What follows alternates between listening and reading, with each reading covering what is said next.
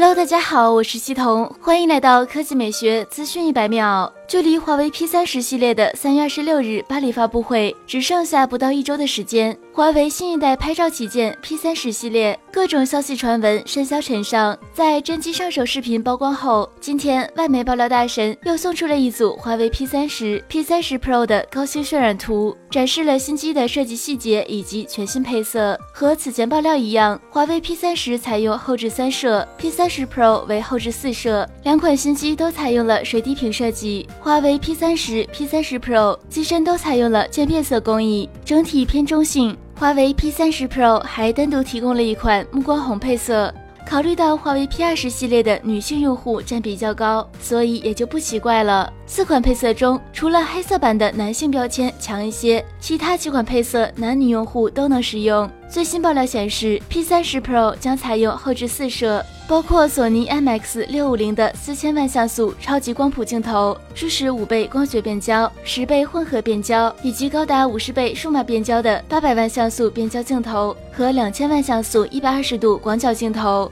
另外还有一颗 ToF 镜头。此外，四千万镜头、八百万镜头均支持 OS 光学防抖，ISO 高达四十万九千六百。值得一提的是，意大利亚马逊日前悄然上架了含税价一千零二十四欧元的 P 三十 Pro，暗示零售价可能是九百九十九欧元，约合人民币七千五百九十五元。好了，以上就是本期科技美学资讯百秒的全部内容，我们明天再见。